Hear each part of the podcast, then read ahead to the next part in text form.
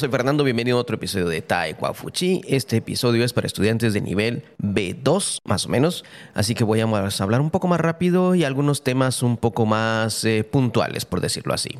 Voy a compartirles un par de expresiones, por ejemplo, la primera.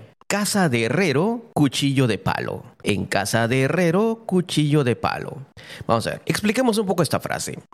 Herrero, ¿qué es un herrero? En español, un herrero es una persona que trabaja con hierro, que trabaja con metal. Antiguamente los herreros eran los que fabricaban, bueno, los que se dedicaban a crear estos, las herraduras para los caballos, o sea, esta pieza de metal en forma de U que va en la pata de los caballos. También reparaban cosas de metal, las ruedas de los carruajes, todo lo que tenía que ver con metal lo, trabajaba un herrero. Y se decía, en caso de un herrero, o sea, alguien experto en trabajar metales, entiendas eso, un, en casa de herrero, la casa de alguien experto, con experiencia, con práctica, con toda la herramienta necesaria, con todo lo que tenga que tener para trabajar metales, cuchillo de palo. O sea, tenía un cuchillo hecho de madera, palo, palo es de madera, significa madera, stick en inglés tenía un cuchillo de madera. Sí, cuchillo de madera. Sí, pero un cuchillo no es de madera. ¿Cómo es posible? Precisamente esa era la idea. Decir casa de herrero, cuchillo de palo. Significaba que en la casa de alguien experto en hacer algo, en este caso, en, en la casa de alguien experto en trabajar metales, en trabajar el hierro, en su casa lo que tenía era un cuchillo de madera. Algo que no servía, algo totalmente opuesto, algo que no cumple la función que tiene que hacer. Y entonces, ¿por qué es un experto si en su casa no tiene nada que, mm, la herramienta que tiene para usar en casa no sirve, no es la adecuada, siendo él un experto que podría haberla fabricado. Y esa es la idea. Por ejemplo, a ver, muchas veces los, hay muchos maestros que nos, se nos han acercado, más a Yolanda, más a Yolanda que a mí, pero se nos han acercado y nos han preguntado cómo hacer para que los estudiantes pongan atención en clase, cómo hacer para que la clase sea más dinámica, cómo hacer para practicar vocabulario, cómo hacer para que los estudiantes eh, pongan más atención, cómo hacer para que participen. Y siempre preguntan el cómo se hace, cómo se hace, cómo se hace. Bueno, hasta aquí no pasa nada. Todos somos maestros y todos estamos aprendiendo. Así que todavía no entramos al refrán. Vamos al punto. Normalmente cuando alguien, un maestro me dice, Fernando, ¿cómo puedo hacer, alguien que esté estudiando español, Fernando, ¿cómo puedo hacer para practicar el vocabulario? Es que no se me queda. Bueno, cuando son maestros, en, en, algunas ocasiones yo le digo, bueno, tú eres maestro o tú eres maestra de chino. Dime, ¿qué le dices a un estudiante cuando te dice, eh, ¿Cómo puedo hacer para recordar el vocabulario de chino? ¿Cómo puedo hacer para recordar los caracteres? ¿Qué, puedo hacer para, para que no se me olviden? De inmediato, no lo piensan dos veces, no se quedan pensando. De inmediato me dicen, bueno, yo le digo que tiene que leer, que tiene que practicar escribir, que tiene que hacer oraciones, que tiene que escuchar. Eso es lo que tiene que hacer para recordar o que tiene que estar repitiendo y repitiendo hasta que la pronunciación le sale correcta. Y me dicen diferentes formas, diferentes formas que ellos le dicen que ellos o ellas le dicen a sus estudiantes para que practiquen y mejoren el vocabulario o para que recuerden el vocabulario, la gramática o una oración completa. Me dan, varias formas. Y entonces les digo, bueno, ¿y por qué no aplicas eso en español entonces? Si ya lo sabes hacer, ya sabes qué decirle a tus alumnos, ya, ya tienes la idea de, que, de cómo se hace, ¿por qué no lo aplicas en español? En ese momento se crea un silencio, un silencio que le llamaremos un silencio incómodo. Incómodo por el hecho de que saben de que lo que le estoy diciendo es correcto, saben de que las ideas que están diciendo son correctas, pero ese silencio cuando reconoces de que sabías todas las respuestas por adelantado, pero no las habías aplicado.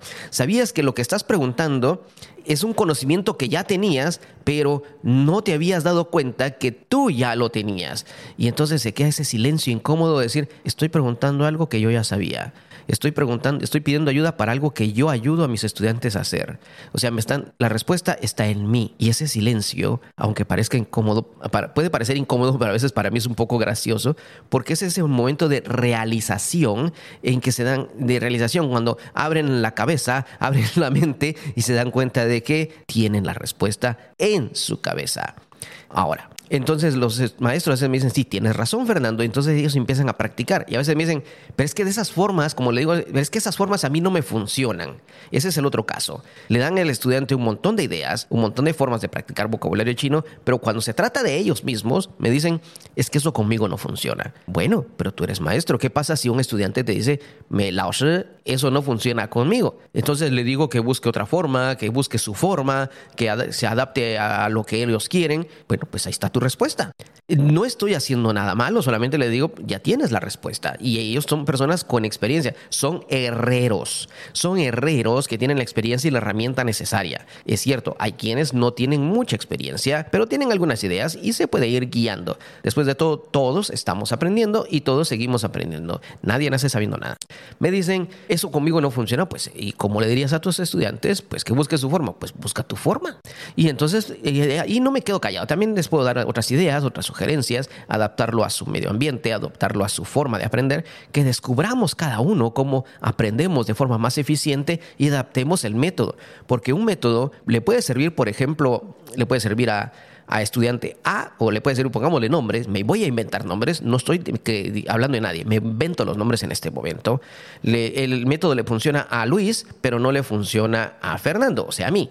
O le funciona a Fernando y no le funciona a Luis. Pero el método es aceptado por todos. Entonces el problema no es el método, simplemente es que no, eh, el método no se aplica directamente a la persona pero hay que modificarlo, hay que adaptarlo. Y nosotros tenemos que adaptarnos también.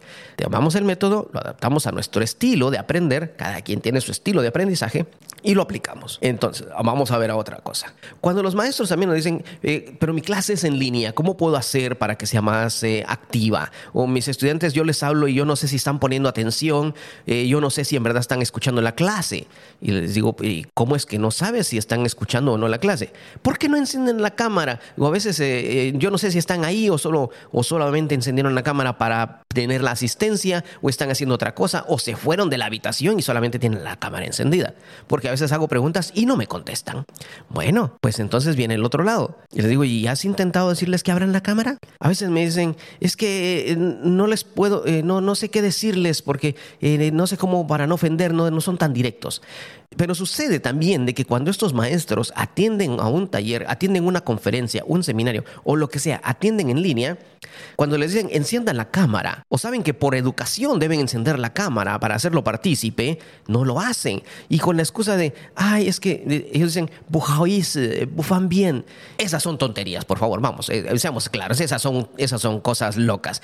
Que eso de bujaoís significa te da vergüenza. Eso de que bufan bien, ¿qué? Que en ese momento no estás maquillado, no te bañaste, estás sucio. No, no, no, no, no, no, no, no me vengamos, no vengamos con cosas. La verdad es que esas son mentiras, son tonteras, son excusas para no encender la cámara. Lo que pasa es que no te sientes cómodo encendiendo la cámara. Y entonces vamos a preguntar, si no te sientes cómodo encendiendo tu cámara, cuando participas en una clase o en un taller, ¿cómo esperas de que tus estudiantes enciendan la cámara cuando estás dando tu clase? Aclaro, no es que el sonido se haya, eh, se haya confundido un poco, no, yo estoy hablando despacio para hacerte énfasis en parte. Si tú como persona, como maestro, cuando te conviertes en estudiante, no te gusta encender tu cámara, no tienes la moral, el derecho, no tienes el, el, debido respaldo para exigirle a tus estudiantes enciendan la cámara. Todos deseamos que nuestros estudiantes nos vean, todos deseamos ver a nuestros estudiantes para saber que nos están poniendo atención. Pero cuando te toca estar a ti del otro lado de la moneda, del otro lado, siendo el estudiante, no te gusta hacerlo. Y entonces también ese sentimiento que tú tienes de que eh, es que no sé si me están poniendo atención, el maestro que está dando ese taller también va a decir, no sé si tú estás poniendo atención. Si tú dices, es que no sé si mis estudiantes solo encienden la computadora y no están ahí, pues el maestro que está dando el taller tampoco sabe si tú estás ahí. Y va a decir, no, pero es que yo sí estoy. ¿Cómo lo demuestras? Pruébalo, pruébalo. Pero es que yo estoy poniendo atención. Pruébalo. Pero es que yo sí estoy tomando notas, pruébalo. No me vas a decir yo sí, yo sí, si no lo pruebas, si no lo estás demostrando. Los maestros los eh, que preparan un taller, que preparan un seminario, también pasan por ese tiempo de preparación y también desean verte a ti, ver que participes, ver que levantes la mano, verte la cara, porque estás en clase.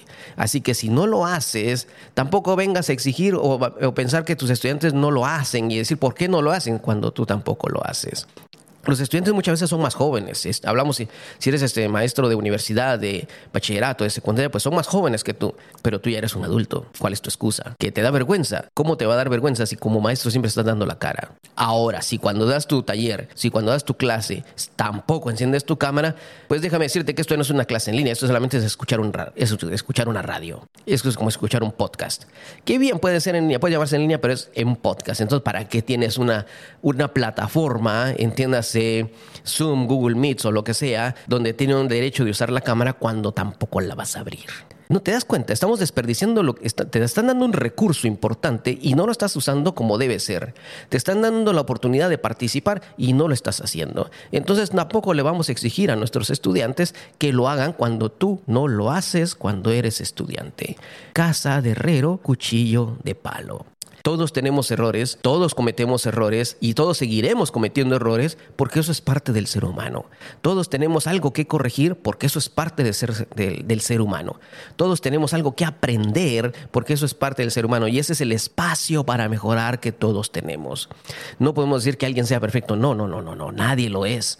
Nadie, nadie, nadie lo es. Por mucho que alguien sea tu ídolo, no es perfecto. Por mucho que queramos mejorar, no vamos a ser perfectos. Así que no busquemos la perfección. Busquemos ser, llegar a un nivel suficiente para poder ejecutar nuestra tarea de manera eficiente y eficaz. Mejoremos todos juntos, mejoremos, aprendamos, demos ese paso adelante para salir de ese agujero que, sea tan, que, sea, que, que nos detiene, que no nos deja avanzar.